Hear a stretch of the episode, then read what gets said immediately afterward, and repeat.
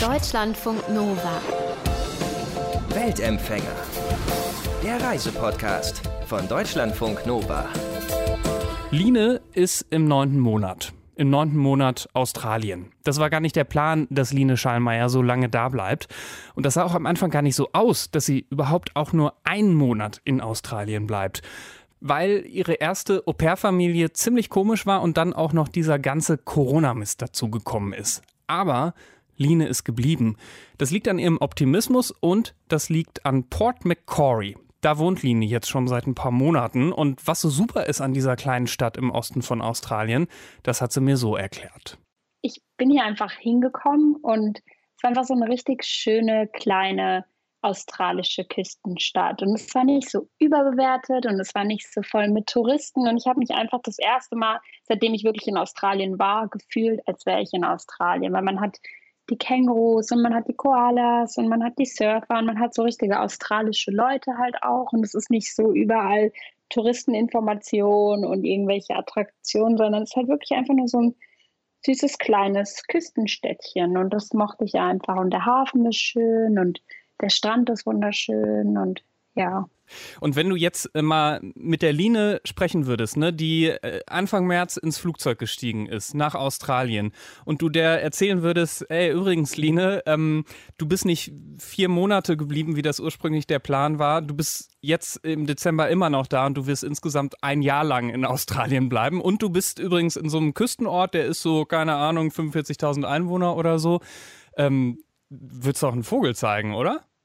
Oh ja, wahrscheinlich. wahrscheinlich schon. Ja, ich hätte nicht damit gerechnet, nee. Das war alles ein bisschen anders geplant. Obwohl ich muss sagen, ich hatte keinen wirklichen Plan. Also mein Plan war immer, ich möchte nach Australien. Ähm, das war immer so eine Schnapsidee, die ich hatte nach dem Abi, weil ich überhaupt nicht wusste, was ich sonst machen soll. Und dann hieß es ja, ich gehe halt nach Australien und alle so, ja, ja, du gehst nach Australien. Und keiner hat es mir wirklich geglaubt, bis es dann wirklich soweit war. Und dann hatten alle gefragt, ja, wie lange bleibst du denn da und was machst du denn? Und ich halt immer so, ja, keine Ahnung. Es kann sein, dass ich drei Monate bleibe, es kann sein, dass ich sechs Monate bleibe, es kann sein, dass ich ein Jahr bleibe, ich weiß es nicht. Und dann, während ich aber hier war, so die ersten Monate, war dann eigentlich mein Plan halt, auf jeden Fall im September wieder nach Hause zu kommen, damit ich mir dann eine Wohnung suchen kann, damit ich halt dann mit der Uni anfangen kann ja, das war eigentlich mein Plan. Okay. Für Weihnachten und für den 50. meiner Mama wollte ich auf jeden Fall wieder zu Hause sein, weil die ist im Oktober 50 geworden und da war eine große Feier geplant und ich habe gesagt, bis dahin bin ich auf jeden Fall wieder da. Aber es ist alles anders gekommen. Ja, und es ist ja auch anders gekommen. Ähm, wahrscheinlich, äh, Corona hat da schon auch irgendwie einen Einfluss auf deine Reisepläne gehabt, ne? Weil du bist ja Anfang März dahin und dann ging da erstmal nicht so richtig viel, genauso wie hier in Deutschland, ne? So war das doch äh, in Australien, oder? Ja, genau. Es war auch alles im Lockdown und man konnte nicht wirklich irgendwo hin und man war schon so ein bisschen gefangen. Mhm. Also die Leute kommen auch heute noch zu mir und sagen so, ja, bist du hier sozusagen nicht gefangen, aber halt eingesperrt oder ja, halt fest, sitzt du hier fest? Und ich war so, hm, nein, eigentlich nicht, aber irgendwie ja schon. Ja, aber eine Zeit lang war das ja. doch so, ne? Weil du warst da ja. in so einer Au-pair-Familie äh, und, und konntest halt quasi, ja, nichts machen, außer ja, so ein ja. bisschen Au-pair halt. Genau, man durfte eigentlich auch nicht raus. Also es war schon alles so, nur wenn es essentiell ist, super wichtig und ähnliche Regeln wie bei euch in Deutschland. Wie war das für dich, als du dann in dieser Familie warst und nicht so richtig was machen konntest? Also keine Ahnung, wenn ich mich so in diese Situation versetze, würde ich sagen, oh fuck, ey, ich glaube, ich gucke jetzt mal ganz schnell nach Flügen und gucke, dass ich wieder ja. zurückkomme. Ja, es war extrem schwierig. Es war echt nicht einfach weil ich auch nicht, ich hatte keinen Kulturschock. Also die australische Kultur ist jetzt nicht sehr viel anders als die deutsche. Es ist schon sehr westlich orientiert. Und ich, ich finde immer, Australien ist so eine Light-Version von Amerika. Ich war zwar noch nie in Amerika, aber irgendwie so, so stelle ich es mir vor. Und ich war echt überfordert mit diesem ganzen Lebensstil. Und ich dachte mir so, oh Gott, kann ich das überhaupt machen? Und schaffe ich das überhaupt jetzt während der Pandemie dann auch in einer fremden Familie zu leben, in einem fremden Land mit verschiedenen äh, Sitten und einer ganz anderen Kultur so. Ähm, und ich hatte echt gegrübelt und ich war zwei Wochen da und habe gesagt, okay, ich kann das nicht, ich muss nach Hause, aber wenn es hart auf hart kommt und wir wirklich eingesperrt werden, dann will ich nicht mit einer fremden Familie zusammenleben. Und ich habe nach Flügen geguckt, aber die konnte ich mir nicht leisten. Oh, ja, das ist echt bitter, ne? Also die, die, die, die ja. waren wahrscheinlich richtig teuer in der Zeit. Und, die waren super teuer. Und diese, diese Rückflüge von der Bundesregierung, da, da hast du dich eingetragen, aber hat sich nie jemand gemeldet. Genau, ich habe mich auf diese Liste einschreiben lassen, aber nie was gehört, nee. Boah, das ist, das klingt echt erstmal so nach einer bitteren Situation, aber, aber du hast ja die Kurve gekriegt. So, wie, wie ist das ja. passiert? Ich weiß nicht, also ich habe dann, es hat dann alles angefangen, dass ich dann erstmal aus dieser einen Familie raus bin, wo ich mich nicht wohl gefühlt habe. Bin dann mehr oder weniger dann über Nacht geflohen und bin dann in eine andere Familie und da war es auch nicht viel besser, aber auf jeden Fall schon, schon okay. Ja, ich habe dann einfach gedacht, okay, mach halt jetzt das Beste draus und habe dann immer gedacht, in Deutschland wird es auch nicht besser sein, habe mich halt versucht damit zu trösten, weil wir waren ja, wir saßen alle irgendwie im selben Boot und ich habe dann angefangen, die ganze Harry Potter-Reihe zu lesen und mich einfach irgendwie, ich habe alle Bücher gelesen während der Quarantäne und habe einfach versucht, mich irgendwie abzulenken und das Beste draus zu machen und das gute Wetter zu genießen und Australien so gut kennenzulernen, wie es halt ging. Und du hast dann ja tatsächlich schon auch äh, so, eine, so, eine, Reise irgendwie machen können. Ne? Du hast einen Roadtrip gemacht ja. von äh, Brisbane nach Sydney. So, das ging dann doch. Genau, und ich habe auch im Juli einen Roadtrip gemacht von Brisbane nach Cairns. Also ich bin quasi erst einmal hoch in den Norden gereist und dann wieder zurück und dann wieder runter in den Süden nach Sydney. Was war da so dein Highlight? Uff, das ist schwierig. Die ganze Reise. Ja, weil Reisen einfach toll ist und weil es so viele schöne Orte gibt. Aber ähm, ich glaube, was mir am besten gefallen hat, war oben ähm, bei Cairns, da ist so eine Gegend, die nennt sich Tablelands. Und das ist so, das hat mich so ein bisschen an die bayerischen Alpen erinnert, so Berge und so ganz schön. Und das mochte ich gerne. Sehr viel Grün, sehr viele Wasserfälle und sowas. Aber es war alles schön. Und äh, das mit dem Reisen, das, das ging einfach so. Weil, also keine Ahnung, ich hatte halt vorher gedacht, in Australien ist es auch mega strikt und so, was äh, die Corona-Regeln angeht und dass du da halt äh, auch einfach überhaupt nicht dich so richtig bewegen kannst. Ja, nee, ähm, ich muss sagen, also die hatten so einen Plan, die hatten so einen Drei-Etappen-Plan. Und das hat sich dann quasi so nach und nach gelöst. Also es war dann im März, war quasi dieser Super-Lockdown, wo man nicht wirklich raus durfte und sich nur zwei Haushalte treffen durften und man durfte nur so und so viele Kilometer reisen. Und dann wurde das halt immer weiter gelockert, dass man auch wieder in Restaurants durfte, aber nur so und so viele Gäste. Und dann haben wieder diese ganzen öffentlichen Plätze nach und nach geöffnet mit halt Maßnahmen und Restriktionen. Und ähm, dann auf einmal kam halt so diese letzte Phase und dann schien alles relativ normal. Du hast ja eben äh, schon äh, so ein bisschen durchblicken lassen, äh, so würde ich das mal interpretieren, dass du erstens irgendwie so ein, so ein spontaner Mensch so ein bisschen bist und zweitens, dass wenn dich was stört, dass du auch, dass du dann halt auch sagst, nee, dann ändere ich das jetzt so. Und ähm, dass du dich halt auch irgendwie einlässt auf das, äh, was gerade so passiert. Und das bringt mich zu dem Punkt, ähm, du hattest ganz am Anfang gesagt, dass du ja eigentlich im September zurück wolltest so. Und da hast du ja tatsächlich schon einen Rückflug gebucht. Das finde ich krass. Und du, also erzähl mal, du hast den Rückflug gebucht, aber du bist nicht geflogen. Genau. Ja, ähm, und zwar hatte ich halt nach meiner Reise von, wo wir hochgereist sind, von Brisbane nach Cairns und dann war ich, bin ich wieder zurück nach Brisbane und habe da auf so einer Farm gearbeitet, auf so einer Pferdefarm, weil irgendwie meine, ich bin mit ein paar Leuten gereist und die hatten alle schon einen Plan und zwei von denen sind wieder nach Hause geflogen und der andere hatte einen Job und hat gearbeitet und jeder wusste halt so, was er macht und ich war halt total lost und wusste gar nicht, was ich machen möchte. Und ähm, dann war ich halt auf dieser Farm, weil ich so dachte, ja gut, ich habe kein Geld, mir irgendwie ein Hostel zu leisten, weil ich war wirklich komplett arm. Also ich hatte, ich habe alles aufs Reisen draufgehen lassen und dachte mir so, ja gut, dann habe ich hier wenigstens eine Bleibe, hier kann ich gegen Arbeit halt wohnen und ähm, habe das dann ein bisschen gemacht, um mich zu sortieren, um herauszufinden, was ich eigentlich möchte. Und dann dachte ich mir so, ja gut, viel mehr reisen konnte ich dann doch nicht, weil ähm, Queensland war, habe ich ja quasi schon gesehen. Und dann konnte man noch nach New South Wales von Queensland aus, weil Queensland relativ gering war, was diese ganzen Fälle anging und sowas. Aber das war es auch. Also Victoria und Melbourne war komplett im Lockdown. Die Western Australian hat niemanden reingelassen. Die hatten seit März komplett ihre Grenzen zu und ins Northern Territory konnte man auch nicht zu dem Zeitpunkt. Und dann dachte ich mir so, ja gut, was mache ich jetzt? Ich habe kein Geld und ähm, habe alles gesehen, was ich sehen kann. Ich nehme jetzt noch die Strecke mit von Brisbane nach Sydney und mache da noch so einen kleinen Roadtrip für mich selbst und dann fliege ich heim. Und das war ursprünglich mein Plan. Und dann bin ich ja halt hier in dieses Städtchen gekommen und habe mich verliebt und saß dann abends im Auto und dachte so Mist. Und ich sage meiner Mama, hey Mom, ich habe mich verliebt. Und sie fragt so, in was denn, ein Koala? Und ich so, nee, in der Stadt und ich möchte hier bleiben. Und dann sagt sie, oh nein, bleib nicht hier. Und ich so, doch. und dann habe ich direkt am nächsten Tag bei der Airline angerufen und habe meinen Flug gecancelt. Das war alles ganz spontan. Ach krass. Aber du warst, äh, nur um, um das nochmal kurz zusammenzufassen, du warst ein paar Stunden in dieser Stadt, ne? Oder? Und, und ja, hast dich dann entschieden, ey, das ist es, äh, ich, äh, der, der Geburtstag von meiner Mutter ist schön und gut und der Rückflug auch, aber ich bleibe jetzt hier.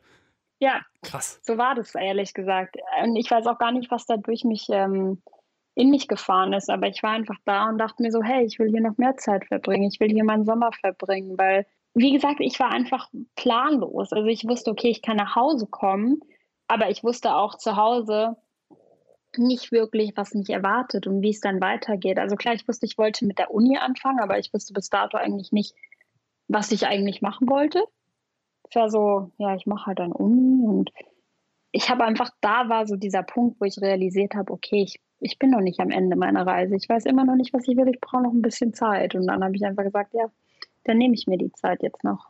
So, und diese, diese Zeit, das äh, ist ja seit September, dass du da äh, in dieser äh, Kleinstadt bist, äh, um es mal äh, zu sagen, warte, wo liegt die im Osten, ne? So, so nördlich von Sydney. Ähm, genau, habe ich geguckt, ja. da, da, da, liegt die. Und ähm, du bist da ähm, in einer Au-pair, naja, Familie kann man, also halt eine alleinerziehende Frau mit zwei Kindern, ne? Genau, ja. Und was auch wichtig ist, äh, du bist eine Celebrity, also zumindest eine lokale Celebrity in deiner Stadt. Ja, weiß ich ja gar nicht so. Aber du hast das Gefühl. Ich, ich habe das Gefühl, aber eher so all around Australia. Also hier in Port ist jetzt nicht, habe ich jetzt nicht den Eindruck, dass mich super viele Leute kennen, aber es wissen schon ein paar von mir, denke ich. Ja, aber erzähl mal, warum dich die Leute außerhalb äh, deines Ortes kennen.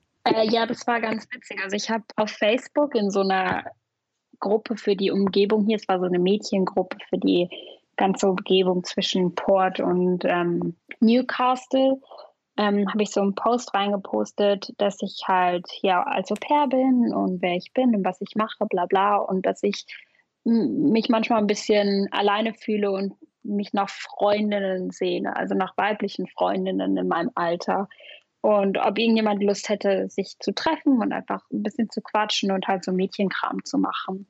Und das habe ich gepostet und habe dann auch super viel so Nachrichten bekommen und was weiß ich. Und dann irgendwann mal hat mich eine angeschrieben, die für News.com Australia arbeitet. Und ähm, die meint, hallo, ich bin Journalistin und ich habe deinen Post gesehen und ich würde dich gerne interviewen. Und ich arbeite für die und die Seite, hast du Lust? Und ich nur so, ja klar, ich habe mir gar nicht angeguckt, für was die arbeitet oder was äh, das für eine Seite ist. Das war vielleicht ein bisschen doof von mir.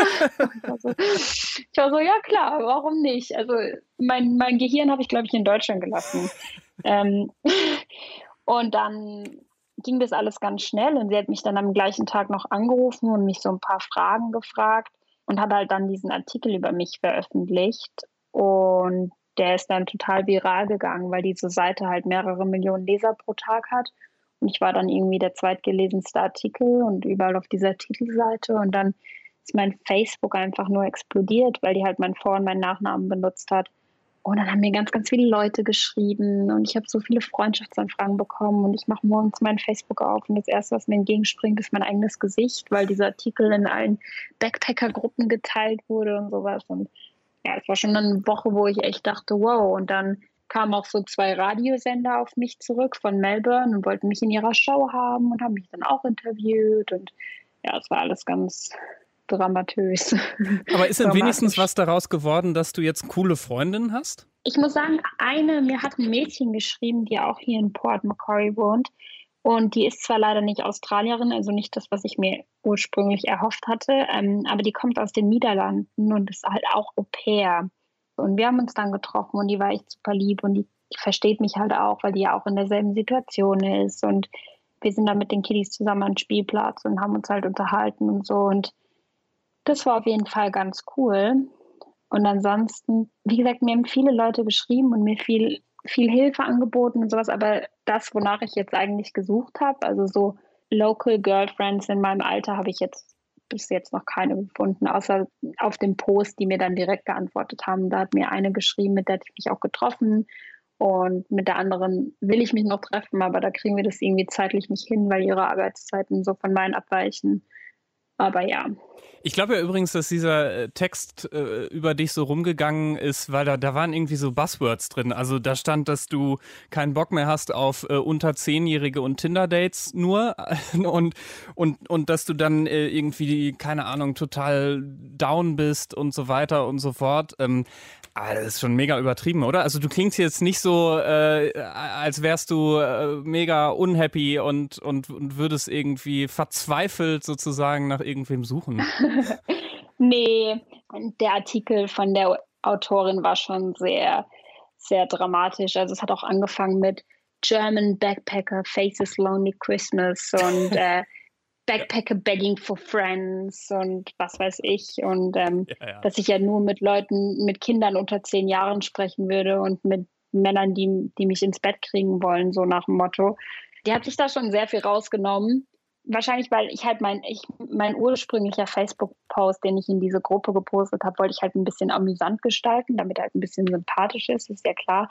Und da habe ich halt dann sowas geschrieben wie, ja, ähm, das ist alles schön und gut ist momentan, aber dass ich langsam es ein bisschen leid bin, nur zu Tinderboys und Kindern zu sprechen und ich mich halt einfach nach einer gleichaltrigen Freundin sehne so. Und ähm, die hat es dann ein bisschen überinterpretiert. Ich habe auch mit ihr gesprochen und sie war da total lieb und total empathisch und was weiß ich. Und dann lese ich den Artikel und denke mir so, ups. Ähm, ja, warte ja. mal, was wir hier draus machen. Nein, äh, kleiner Spaß. Ich traue der Presse nicht. nein, also da würde ich, da ich sehr differenzieren. Aber du hast gerade äh, angesprochen äh, den Punkt mit Weihnachten und ich meine, das ist doch schon so, oder? Ich kenne das selber. Ich war auch mal Weihnachten ganz, ganz, ganz weit weg so. Ähm, also so ein bisschen komisch ist das dann wahrscheinlich doch schon. Ja, definitiv. Ähm, ich muss auch sagen, dass ich jetzt die letzten zwei, drei Wochen ähm, sehr, sehr krass mit mir gekämpft habe und auch so ein bisschen mit Heimweh, obwohl ich eigentlich nicht so eine Heimweh-Person bin.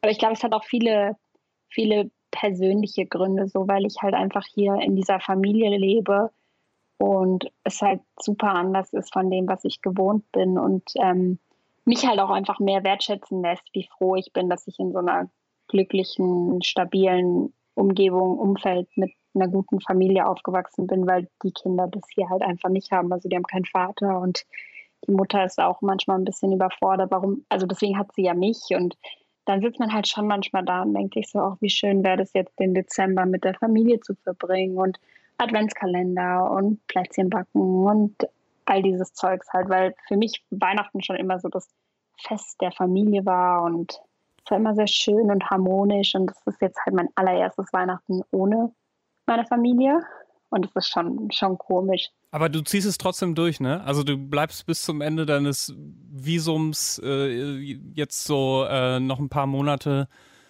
und, äh, und überwindest dann irgendwie diesen oder lässt diesen Weihnachtsschmerz dann hinter dir.